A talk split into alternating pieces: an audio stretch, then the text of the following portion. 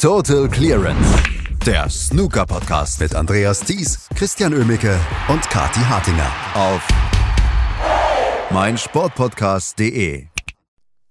Der Mittwoch hatte einiges zu bieten in Brentwood, nördlich von London. Es gab einige wirklich tolle Aufholjagden, Mark Allen zum Beispiel, es gab einige tolle Siege.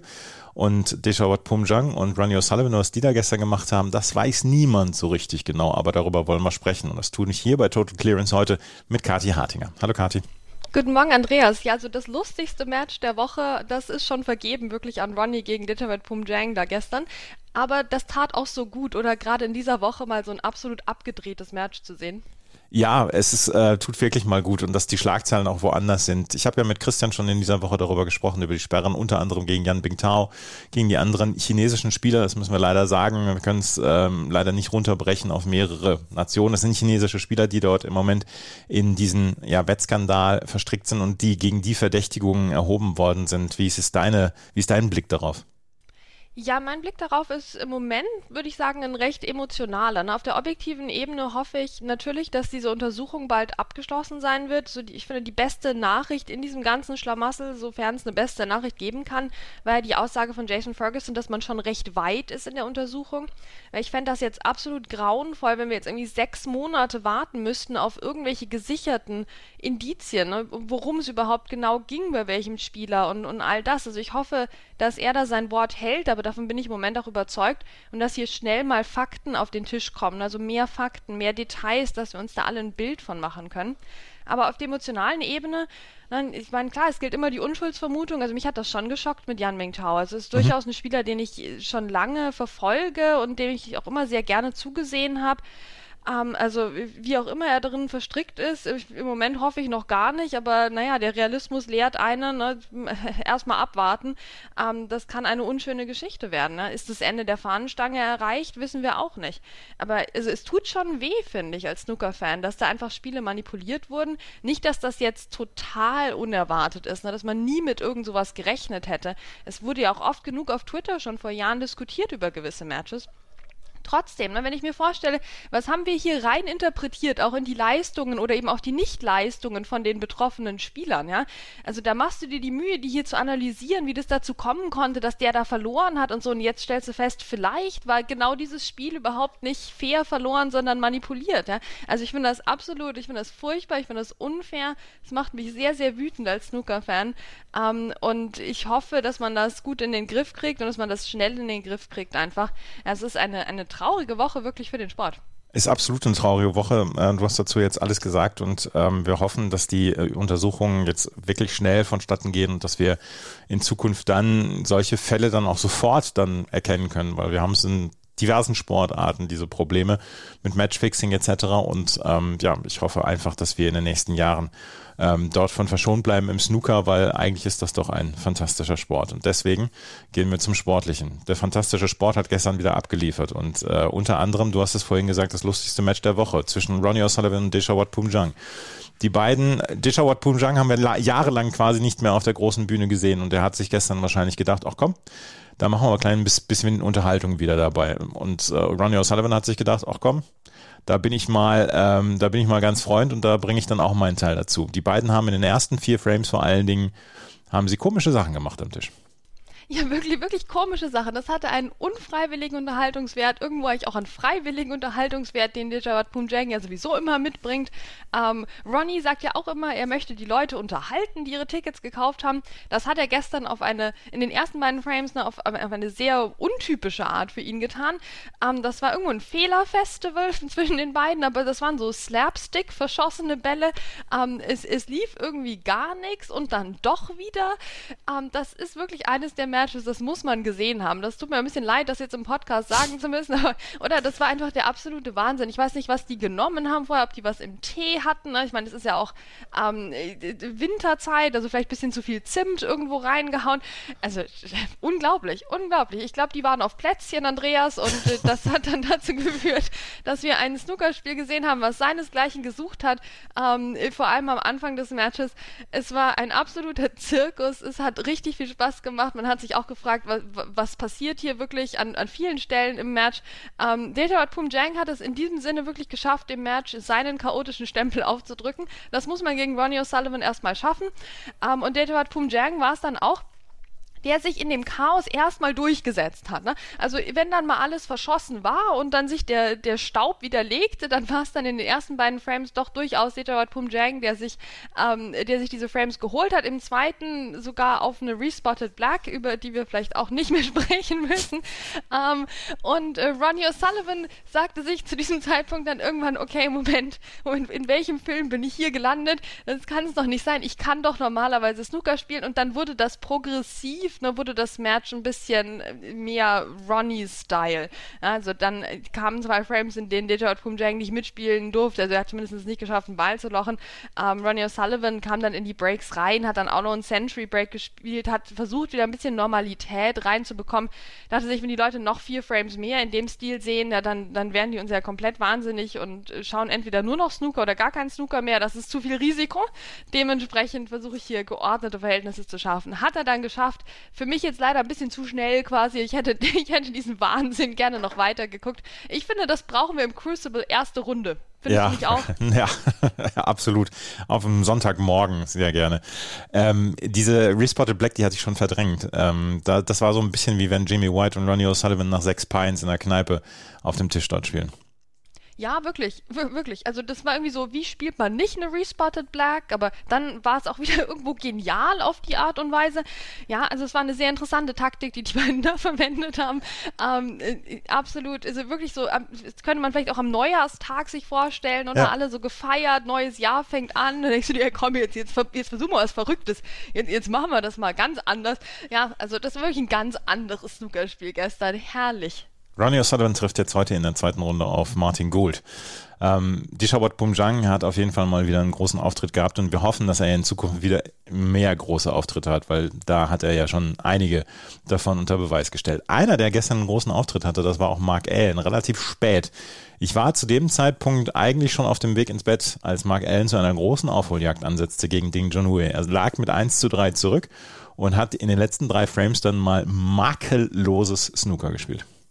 Ja, und ich war dem Ding Junhui wieder auf den Leim gegangen, bin ich ganz ehrlich, Andreas. Ich hatte, es war ja schon spät, na, da denkst du schon an den Podcast am nächsten Morgen, hier 8 Uhr, da muss, mhm. musst du ja parat sein. Ja, da dachte ich schon, okay, wie fasst du das Spiel zusammen? Ja, Ding Junhui einfach solide in allen Bereichen, Mark Allen mit einer untypischen Fehlerquote. Na, Ding nutzt diese Fehler sehr, sehr gut. Im zweiten Frame die 124, ja, und dann im vierten Frame auch die Oberhand behalten, die Fehler von Mark Allen wieder bestraft, der untypischerweise irgendwie vier Chancen gebraucht hat, um ein paar Bälle zu lochen und dann doch wieder bei, bei 30 oder auch 13 aufgehört hat damit, in Frame 2 auch nach 5 Punkten diese rote verschossen hat. Völliger Schwachsinn. Ja, Ding Junhui dann eben mit dem Century Break. Ja, das war so ein bisschen der Spielverlauf eigentlich. Also dieser zweite Frame. Ne? Mark Allen macht einen irgendeinen total unerwarteten Fehler. Ding Junhui kann daraus Profit schlagen. Ja, und dann hatte ich das Match so zusammengefasst und dann machte Ding Junhui das, was ähm, ihn halt auszeichnet. Er, er, schafft es im Moment, jedes Match aus der Hand zu geben. Mark Allen schafft es im Moment, jedes Match noch an sich zu reißen ähm, und hat es dann geschafft, dieses Comeback zu spielen. Also plötzlich hat Mark Allen das gemacht, was wir eigentlich von ihm das ganze Match über erwartet hätten, aber was er nicht auf den Tisch gebracht hat, was er die letzten Tage auch gezeigt hat. Obwohl er angeschlagen ist, hat er im Interview nachher gesagt, hat er angefangen, die 86 zu spielen, die 94 zu spielen und die 113 zu spielen. Ja, und das sind alles frame-entscheidende Breaks und dann war Ding Junhui plötzlich weg vom Fenster und hat den Entscheidungsframe verloren, ohne dass er einen Punkt geholt hätte. Ne? Entscheidungsframe ähm, von Mark Allen sehr souverän durchgezogen und so hat Mark Allen dieses Spiel noch gedreht. Ich meine, Ding Junhui wird sich eigentlich auch nicht mehr fragen, glaube ich, wie ihm das passieren konnte. Aber ja, also ich habe es gestern mal wieder getan und, und Mark Allen, der hat mal wieder gezeigt, was für Comeback-Qualitäten er plötzlich hat, auch mit seinem B-Spiel. Ich war schon kurz davor, hier äh, Christian wieder in Sack und Asche zu sprechen, weil der hatte gestern davon gesprochen, dass äh, Mark Allen ja wieder Favorit auf den Turniersieg sein könnte, weil er wirklich einen starken Eindruck hinterlässt.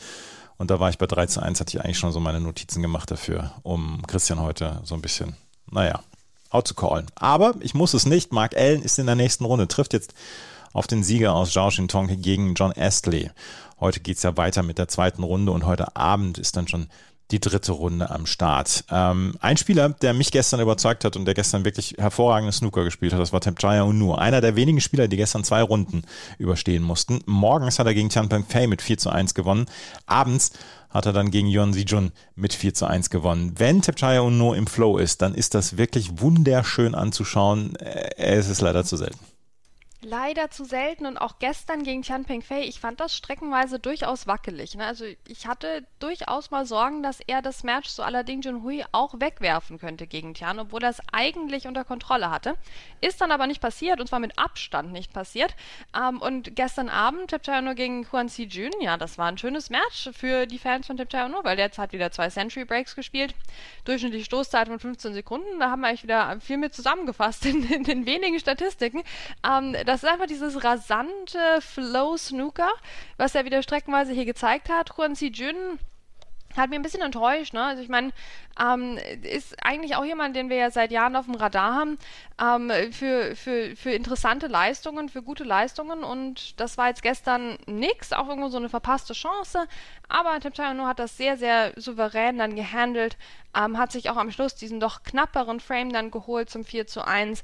Also das war da ein bisschen wieder ein, ein kompletteres Spiel von ihm auch. Ja, hat, hat durchaus Spaß gemacht gestern. Das hat auf jeden Fall Spaß gemacht und ähm, wie gesagt, die beiden Matches waren hervorragend gespielt von Tapchai Ono, der jetzt schon im äh, Viertelfinale steht, oder? Er hat schon drei, ja. Tapchai Ono? Nein, er muss in der, im, in der dritten Runde jetzt erstmal gegen ähm, Judd Trump heute gewinnen. Dann steht er im Viertelfinale. So. Also steht er quasi schon im Viertelfinale. Quasi steht er schon im Viertelfinale, ja. Judd Trump können wir sagen, Fraser Patrick hat, war keine Prüfung für ihn. Äh, Judd Trump hat mit 4 zu 0 gewonnen. Ein Spieler, der sich gestern auch sehr, sehr schwer getan hat, das war John Higgins gegen Robert Milkins mit 4 zu 3 und auch da musste er so einen kleinen Houdini-Act äh, rausziehen. Das stimmt, aber ich finde das gut, hier wie der John Higgins mit dieser Woche umgeht. Da sieht man mal wieder, der nimmt seinen Sport einfach ernst, Andreas. Dem hat man vorher gesagt, John Higgins, guck mal, du musst ins Finale, sonst qualifizierst du dich nicht hier für unsere Elite-Rutschbahn da, wie ich das gerne nenne, äh, mit diesen drei Turnieren, wo du eigentlich im ersten schon dabei gewesen sein musst, damit du ins zweite reinkommst. Und ich das, ich bin ja persönlich überhaupt kein Fan davon. Aber John Higgins halt schon, ne? weil ich meine, das ja, macht bestimmt auch Spaß, wenn du auf der Rutschbahn mal drauf bist.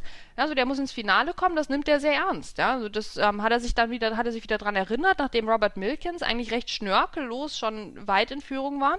Dann hat John Higgins eben seine Aufholjagd gestartet, hat drei Frames in Folge gewonnen. Ähm, schönes höchstes Break von der 86. Ansonsten war das durchaus auch Arbeit von ihm.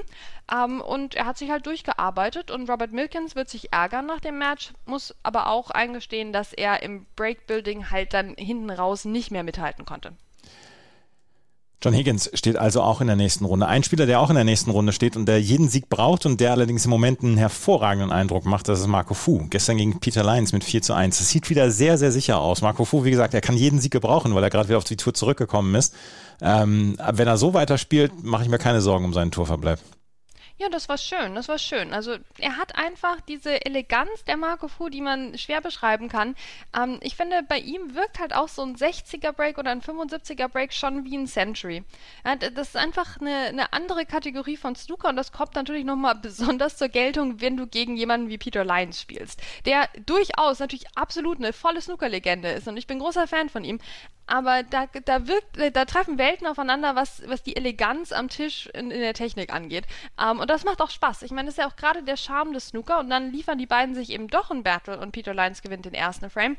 Aber dann war das eine Einbahnstraße für Marco Fu und wie du richtig sagst, der kann im Moment jede Einbahnstraße gebrauchen und ich gönne ihm eigentlich auch viele Einbahnstraßen. Ja, absolut. Ähm, das ist eine sehr, sehr gute Leistung dann jetzt hier auch von äh, Marco Fu gewesen. Ein paar weitere Ergebnisse noch. Sean Murphy gewinnt gegen Sam Craigie mit 4 zu 1. Barry Hawkins äh, siegt gegen Muhammad Asif mit 4 zu 2. Matthew Selt gewinnt gegen Louis Heathcote mit 4 zu 3. Josh Tong gewinnt gegen Andres Petrov morgens gleich mit 4 zu 0.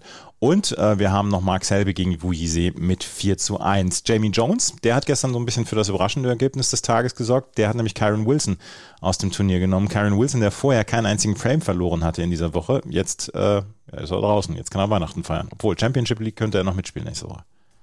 Ja, also so schnell kann es gehen auch wieder mit dem Kyle Wilson. Und das ich, war wirklich ein überraschendes Match. Ähm, wobei ich ein bisschen, ich bin ein bisschen sauer auf Jamie Jones, dass wir irgendwie trotzdem hier von einer Überraschung sprechen. Dabei hat der, der spielt wieder eine fantastische Woche und trotzdem sind wir jetzt überrascht, dass er Karen Wilson geschlagen hat. Weil der, der spielt, der kann ja so gut Snooker spielen, der Jamie Jones, dass wir eigentlich nicht überrascht sein sollten. Aber trotzdem macht er so wenig draus, dann am Ende des Tages, ähm, dass wir dann doch wieder überrascht sind. Also das, das nervt mich. Ähm, nicht genervt hat mich gestern sein Snooker. Ne? Der hat sehr, sehr cool gespielt.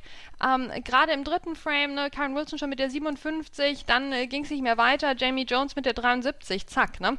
Ähm, sehr, sehr cool. Dann die, das Century Break hinterher und sich dann noch einen etwas knapperen Frame äh, geholt, in dem Karen Wilson auch Chancen hatte.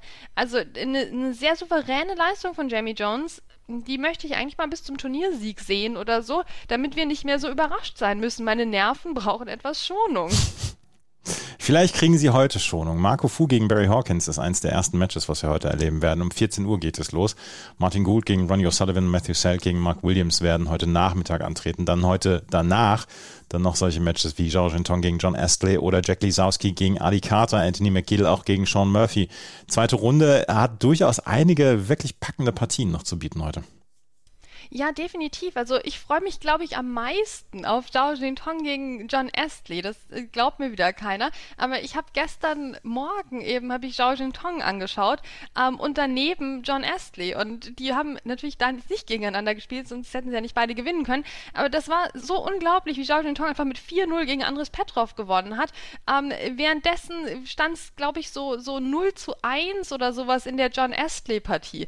Ja, da war der Zhao Jintong schon fertig. Ja, und John Astley hat trotzdem, aber auch, der hat ja super gespielt. Ne? Langsam heißt ja nicht schlecht oder so.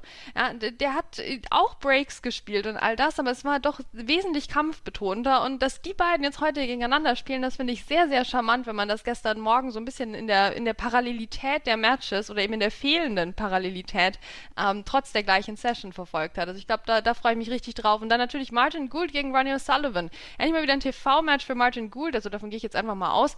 Ähm, und das wird er hoffentlich auch mal nutzen und mal hier eine Show wieder abliefern und seine ganzen Fans mal wieder aufwecken, weil davon hat er viele, aber wenn man halt immer so schlecht spielt, dann gucken die auch irgendwann nicht mehr zu. Also auf geht's, Martin. Endlich auch mal wieder ein TV-Match für Ronnie O'Sullivan. Ja, Zeit wird's, meine Güte. Morgen werden wir über die Ergebnisse der zweiten und dritten Runde sprechen und dann haben wir alle acht Viertelfinalisten, die dann am Freitag an den Tag äh, oder an den Start gehen. Hier bei Total Clearance bei jedem, in jedem euren Podcatcher vorhanden und natürlich auch bei meinsportpodcast.de. Was zum Teufel, du Bastard? Du bist tot, du kleiner Hundeficker. Und dieser kleine Hundeficker, das ist unser Werner. Ein ganz normaler Berliner Kleinstkrimineller, der dann aber im Knast das Ding seines Lebens dreht. Una Fantastica Risetta Perla Pizza. Er klaut seinem Zellengenossen ein Pizzarezept. Aber nicht irgendeins. Und mit dem eröffnet Werner dann die beste Pizzeria Berlins. Doch Werners Glück ist nur von kurzer Dauer. Denn es hagelt Probleme. Werners Pizzaparadies. Erstmals großes Kino- und Podcast-Format. Mit fetter Starbesetzung. Alina But, Kida Ramadan, Edin Hasanovic, Oliver Koritke, Ralf Richter, Ben Becker, Winfried Glatzeder, Anna Schmidt und viele mehr. Abonniert die Scheiße. Jetzt macht schon, mach! Total Clearance der Snooker-Podcast mit Andreas Thies und Christian Ömicke auf meinsportpodcast.de.